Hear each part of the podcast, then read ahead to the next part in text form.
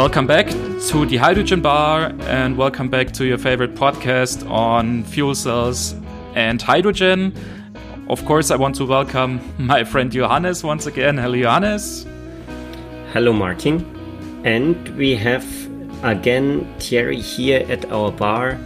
Uh, you remember him from, last time. Um, and we jump right into our discussion again, I would say. We talked a little about um, possibilities for, making hydrogen more cost competitive in last week's episode. So that was very interesting. And um, to all of our listeners who might have missed last week's episode, Thierry mentioned that it would make sense to focus on the solar power in uh, Spain and Portugal uh, and on transporting the produced green hydrogen via the pipeline network, uh, for example, here to Germany. And um, you also mentioned, Thierry, that the vast majority of hydrogen that will be produced within the next few years will be consumed or will be used in the industry sector. Can you describe what will be the exact application or the exact use that these huge amounts of hydrogen will be used for in the industry sector? Certainly. Um, I'm going to give you four existing business cases. So it's not just a concept, it's projects that we're working right now with off takers and which are going to be disruptive in their respective industry. I'll start with steel, steel making. Uh, you probably have heard about uh, this announcement made by SSAB, uh, the uh, Swedish uh, um, uh, steel makers, who said that they would produce green hydrogen from, by the way, from hydrogen, green steel from green hydrogen produced from wind in, the, in, in Sweden to supply what they call the zero carbon Volvo. And that's a very interesting concept. Uh, it's not just a car which will use zero carbon fuel, but a car a car which itself will be zero carbon with zero carbon steel, with zero carbon plastics, etc. Okay. Uh, that means one thing is that if you're in business in Europe today in the steel business, and if you're not preparing zero carbon steel, you're in trouble. And um, and so what we're doing with steel makers right now, they're preparing the revamping of their uh, coal-fired furnaces into so-called DRI, direct reduced iron technology, which has already been used in, in some in some countries, in Austria and India, and this technology uh, will uh, be able to do the uh, reduction of uh, iron ore uh, with uh, and produce not CO2 or and, and, lots of other nasty gas, gases, but but water in, in, the atmosphere. And and this is one of the core applications that we expect uh, in, in the near future because this is something that the steel makers have decided, most of them have decided to implement. You have another very interesting opportunity in chemicals, especially ammonia. Ammonia uh, offers uh, ammonia, which is used for, for instance, fertilizers.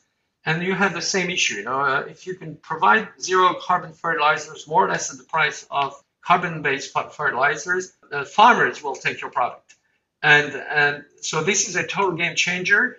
Um, producing that uh, green ammonia, by the way, in Europe and not importing it from from uh, uh from say uh, uh, the Middle East or, or other places is, mm-hmm. is, a very attractive thing. That product will ultimately also be used potentially in in shipping.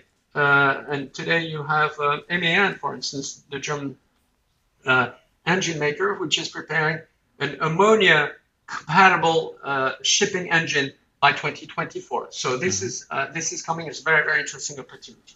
Mm-hmm. A third one which we're working on, it's based on a project in southwestern France called Lacq Hydrogen. It's an 800 megawatt CCGT. We're talking here about the holy grail of, of power, which is fully dispatchable, 100% renewable power. Uh, in this case, uh, to be delivered from um, uh, from hydrogen sourced from Spain. We're talking about the solar hydrogen sourced from Spain, which will be burnt in that plant in the southwestern French uh, corner of city of, of Lacq. Mm-hmm. And to be able to deliver, uh, then again, what power customers are after, the real thing. not just uh, green certificates, Mhm. uh, not just partial greenification uh, with a bit of solar, wind, and batteries. Mhm. 100% all the time. And if you combine solar uh, PPAs or solar uh, and wind PPAs, uh, which can be uh, sourced uh, today in some countries at very, very attractive prices, uh, but can only su- uh, supply you with 20, 75% of your power needs because that's when solar and wind are available. Mhm. You need 25%, especially in the middle of the winter, at night, and some other times.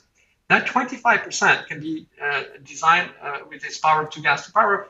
And the and the great thing here, we're talking about combining uh, combining the, those, all, those sources of energy to deliver that fully dispatchable power at a price compar- comparable or even lower than current wholesale power prices. That is roughly 50 euros per megawatt hour.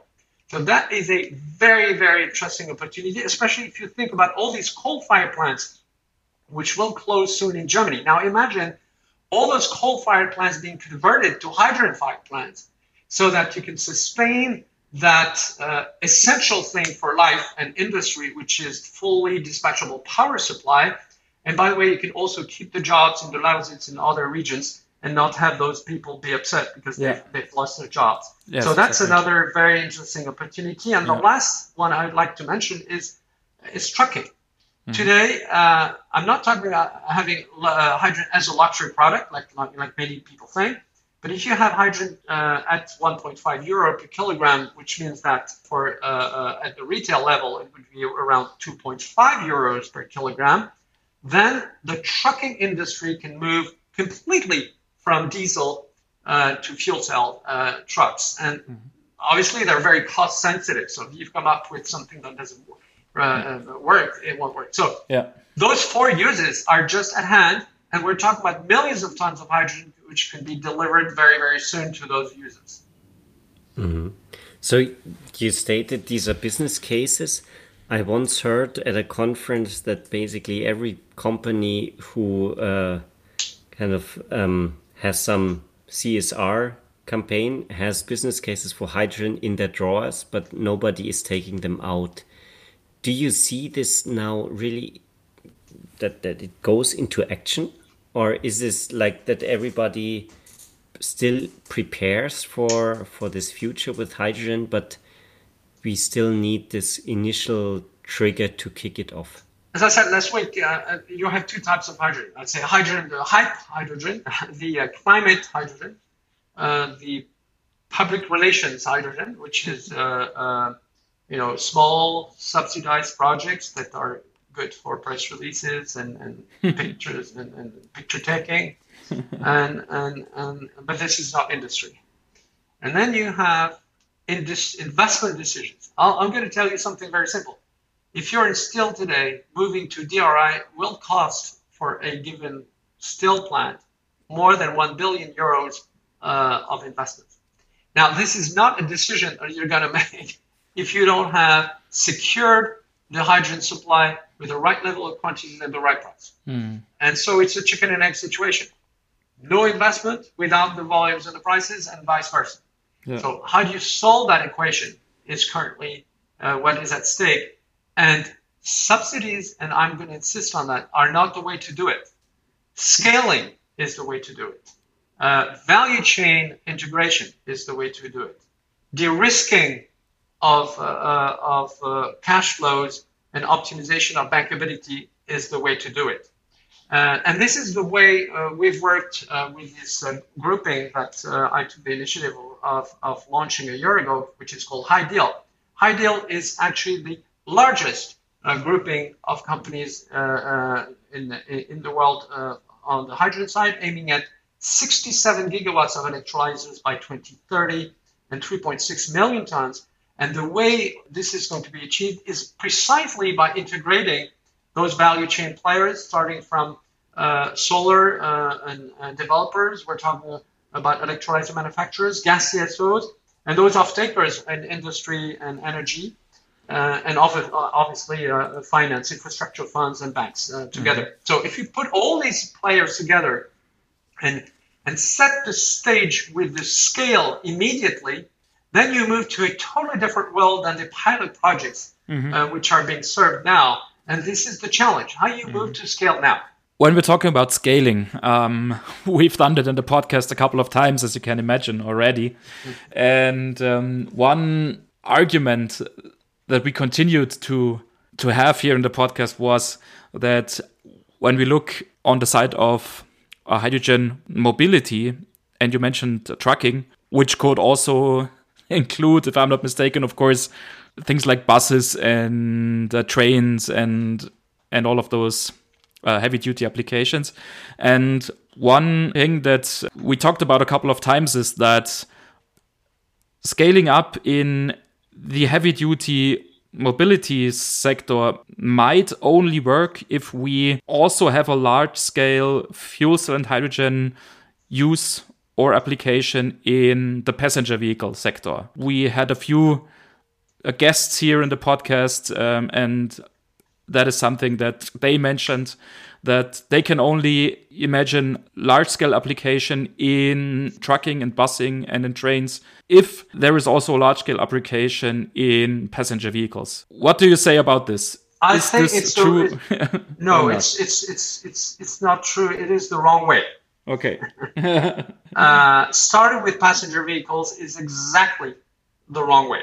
uh, uh, why? Because you don't have infrastructures, you don't have vehicles, you don't have the economics network. I mean, that's, that's uh, you know that's like uh, starting uh, uh, climbing Matterhorn uh, on, the north face in the winter to to uh, as a first step. You know that's not the, the, the, the, thing you want to do if you want to stay alive. the the way to go is to do it the easiest way. Yeah. The easiest slope. What is the easy slope? Easy, quote unquote. And the first one is to have the low hanging fruit. There again, it's industry steel, chemicals. They're, these guys are there. The infrastructure are there, and, and they, they want the product. You could, by the way, also replace gray, gray hydrogen.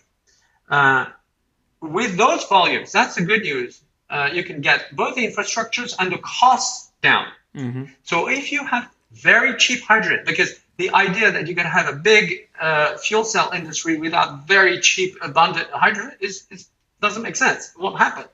Uh, so you need to have the first thing that you need to have is availability of very very cheap hydrogen uh, everywhere, uh, and this will come because of industry because industry will uh, come with those big needs. Now, mm-hmm. immediately after that, you have uh, trucking. Trucking uh, doesn't need the same level of intensity of infrastructures, and the trucks are coming. You know the Hyzons, the Hyundai, yeah. they're coming with hundreds of thousands. They're, it's already in the, in, the, in the making. It's not the future.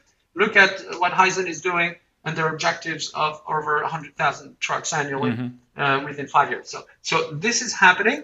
Now, this won't develop at the right scale until you have the, the green hydrogen availability. Now, if you have that 1.5 delivered to uh, service stations, 2.5 pre-tax delivered to the to the vehicle, uh, then it opens uh, immediately opens uh, uh, the, the, trucking industry. Why? Because these guys think about in terms of TCO, mm-hmm. total cost of ownership. Yeah. You bring them a truck that has a lower TCO than diesel, they'll take it immediately. Yeah. Uh, provided, obviously, I mean, you have the infrastructures and that there's a convenience in usage as well. But that TCO thing is uh, is the tipping point. If yeah. you have, if you cross the tipping point on trucks, then the car industry will come next.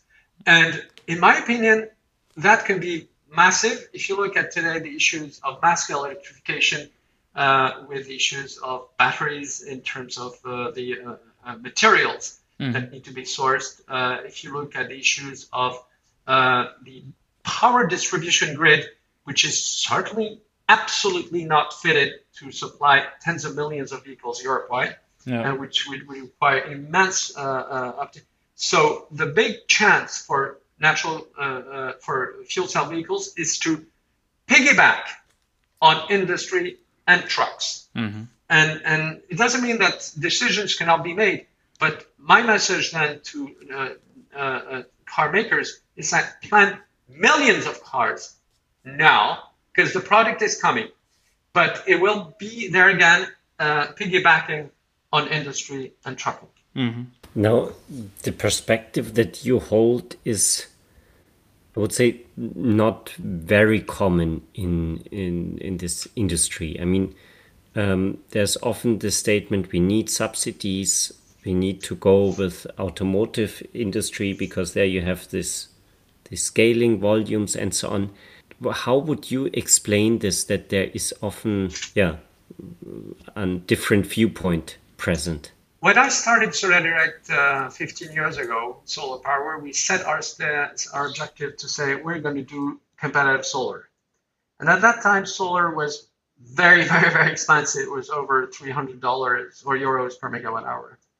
And we said, we're going to get organized, work with the value chain, develop for a project at scale. And when the French government reduced feed-in tariffs by uh, two thirds in 2011, everyone left or went bankrupt. And my company thrived.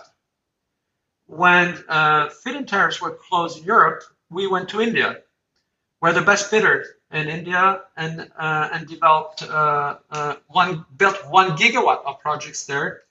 And the Indian press said Solairedirect is bringing solar power to the common man.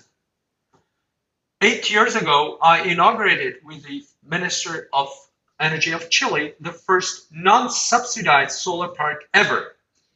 And I said to the minister, Minister, Mr. Minister, I thank you for not having any incentives, no subsidies, no objectives of uh, uh, and and uh, of, uh, of renewable energy and and and just the market, market, the market, the market. And he said, "You're a great Chilean patriot because you're bringing competitive, uh, clean Chilean uh, power to the backbone of our economy, which is mining." There are two different ways of doing things. Mm-hmm. There are the subsidy collectors, and you know what? In solar, they're dead. Those companies, yeah, they're dead. 99% of them died. Because these guys, the minute uh, subsidies went away, and they yeah. did go away, they died. Yeah. So then people should learn about these lessons. I mean, and, and, and, and to say what is the right thing. And the mm. right thing to do is not to depend on subsidies like people depend on cocaine. You know, subsidies are like, like cocaine. It's very pleasant to start with and but at one point it doesn't get you very far, and it can get into a problem because at one point you need to do away with it. Uh, uh, so let's not think about uh, you know let's not be cocaine addict. let's be frugal. I think it's a German word, by the way. Word. Uh, let's be frugal. Uh, you know, frugal in a in the right way. And and if we're frugal, there's no limit to what we can do. But there again, be subsidized between uh, fed, drip drip fed by by subsidies is, uh, by the way, it's a lazy thing. uh, and then it's useless. I mean, and, and then, and, and most importantly, you won't, uh, you won't get to anywhere. We've talked about the industry sector, we've talked about the mobility sector, and we talked about uh, subsidies. And of course, there is also some kind of argumentation going on, especially here in Germany at the moment, um, about whether to focus on gaseous hydrogen, on 700 bar hydrogen, especially for the mobility sector, or if to focus on the liquid hydrogen sector. Mm-hmm. And you mentioned trucking, of course. And there is really a strong argumentation going on right now whether it will be a gaseous hydrogen, as, for example, uh, Nikola or uh, Hyzon propose, or whether it will be liquid hydrogen, as, for example, uh, Daimler propose. What is your perspective on this? Does it really matter if we use liquid or gases, or do you have a clear favorite of one of the two? I don't have a favorite, but one thing is important is that we need to go for uh, things that are simple, can be deployed at scale, and are cost efficient. Mm-hmm and, and obviously also uh, provide the best level of security. Uh, it is true that today the 700 bar uh, approach, even though it's still, uh, you know, the numbers of vehicles around the planet is still small, uh, has shown, despite a few incidents, has shown that it works pretty well. Uh, and that uh, uh, these infrastructures can be deployed at scale. Mm-hmm. liquid obviously requires extremely cold temperatures, which now it remains to be seen whether that can be deployed in uh, tens of thousands of locations. And mm-hmm. that's that's that's for me the, the the most important question is how you deploy something cost in a cost efficient manner and thinking about the mass scale. And as a as an entrepreneur, I'm always uh, inclined. That, that, sounds weird because people say entrepreneurs like innovation.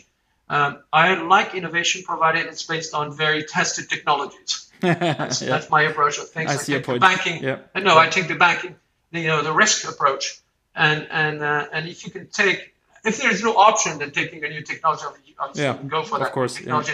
Yeah. But uh, but if uh, you have something secure that has proved it's right and is cost efficient, you know, stick stick with it. I see your point. One question that came also up uh, before already in my mind.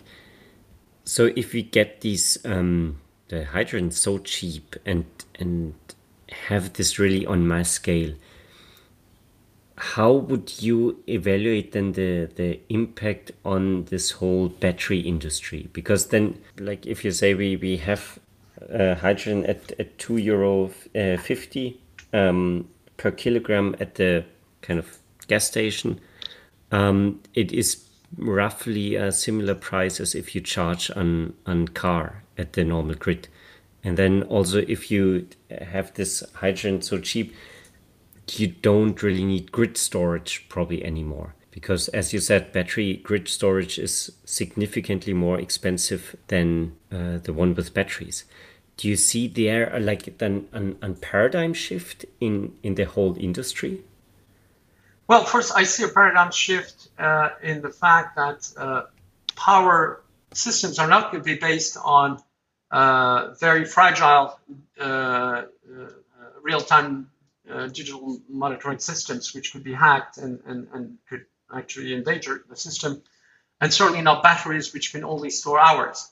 if you look at the projections of Bloomberg New Energy Finance in 2030, they're talking about having about 20 minutes of storage capacity in the world in 2030. Uh, you're not going to go through the winter with 20 minutes of storage. So uh, that's that's a very very simple thing. uh, and most importantly, by the way, uh, the uh, uh, if what you want from a power grid, you want stability, you want frequency, and for that you need rotating machines. you can have that so-called art, uh, uh, synthetic inertia uh, might might work a bit, but but there's no nothing as, as safe as strong as inertia in the power system coming from rotating machines, i.e., turbines. That is, uh, uh, and if you're using uh, turbines using hydrogen, then, then you can have a very, very strong power grid. Now, whether then again, the question nobody's asked what do you do with a 100% electrified system uh, in terms of mobility and what does it entail in terms of grid stability? And the, the answer is quite simple: is everyone charges their car. And imagine everyone has an electric car, uh, uh, if, if, it's shared or something. But uh, uh, suppose that everyone charges them, uh, and the power grid is going to go bust. I mean, it won't work. So you're going to add constraints uh, the more electric cars you're going to have on the grid, the more constraints you're going to have, and then or the more expensive it's going to mm-hmm. get, and and which means that you're going to have a rationing of of of power, not because power will be expensive, mm-hmm. but because power will be scarce at the distribution level, mm-hmm, mm-hmm. uh, and and and there's no today systemic vision mm-hmm. of how uh, a system with 100% electrification works. And I can tell you, I've seen it from from the inside. It doesn't work unless you spend uh, absurd amounts of money in distribution grid, transform cities into uh, and add, by the way, uh, transmission lines across the, our countryside and everything. So it's not going to happen either. So that's a very important. It is very important uh, to take a systemic approach and to go through the end. And through the end is 100% renewables, 100% decarbonized. And how do you get there? And and the likes of Elon Musk has not given a thought about it. That's amazing. You know, the guy's moving to Mars, but hasn't thought about how does a system, a 100% system work? Uh, and we've had some uh, experiences run uh, by uh, by the IEA on uh, uh, on priori electrical systems. That is a joke, absolute joke. It doesn't work. So ultimately, yes, let's go for simple solutions. Uh, anything that replaces uh, a molecule by a molecule. You know what? Oil won won hundred years ago uh, against uh, power in, in cars. Why? Because it was more abundant, it was cheaper, it was more convenient. Mm. Same thing is going to happen this time again with another molecule, except it's not the oil uh, molecule; it's the hydrogen molecule. it's the hydrogen molecule. sorry, sorry, sorry for the power guys. You know, and again, a hundred times. So you know, they they thought that it was time for revenge, but after all, you know, in the end, molecules win. That's an interesting that's an interesting view. Thank you very much for that. I do not want to miss the chance to mention that you're not only an expert when it comes to hydrogen technology and its application in the industry but you're also an author of books, which is very interesting, of course. Can you describe what books um, you are published so far, and and of course, uh, feel free, of course, to mention also where our listeners uh, could potentially procure these books. Well, thank you very much for the opportunity. I've written two books. One is uh, uh, a, book called Hydrogen is the New Oil, which was published two years ago uh, and is, uh, has been translated in English and, and, and in Spanish, not in, German. Uh, it is available on, on, on Amazon and all, all other digital platforms. And and I present in, in, this book, it's a history. It's a history book, history of the last 10 years of so-called, the so-called what I call the seven revolutions, energy revolutions, which start with shale gas, also electrification, digitalization, uh, and and uh, and obviously the climate issues, and how all this converges into hydrogen. Hydrogen as being the answer uh, the uh, to that uh, to that story. So so that's that's the, that's the basically what uh, hydrogen is the new oil is about. And I wrote a new a new one. Uh, unfortunately, it's only available in French right now, which was published a couple of months ago. It's called uh, Megavague in French, Mega Waves. Mm-hmm. And in this case, I tell uh, the story of the future, if I may say, not just because I want uh, I want to be one of those uh, you know uh, uh, predictors or whatever.